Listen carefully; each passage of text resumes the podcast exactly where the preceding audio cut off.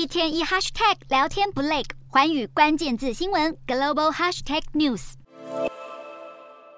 国际社会大力谴责俄罗斯侵略乌克兰的同时，美国指控中国正在考虑向俄国提供武器，以用在战场上。还有英国媒体引述专家报道，中国是世界第四大武器出口国，可能正在秘密向俄国输出军事设备。对此，中国外交部严正反驳，指出美方所谓的情报不外乎是捕风捉影。尽管北京当局口口声声否认指控，西方国家似乎不买单。北约秘书长史托滕伯格近期受访指出，确实有迹象表明中国有援助俄罗斯的计划，而中国作为联合国安理会的成员，无论如何都不应该支持任何违反联合国宪章的行为。就在乌俄满周年之际，中国计划要推动乌俄的和平协议，并且承诺在本周提出相关文件，来阐明用政治手段解决乌俄冲突的立场。乌克兰总统泽伦斯基回应，对于中方释出的讯号，基辅愿意和北京方面会谈。日前还有消息传出，中国国家主席习近平可能会在几个月后访问莫斯科，推动多方会谈。不过，外界对于中国在这个时候突然扮演和事佬，都质疑中国可能是担心西方国家越来越不信任中国而另有所图。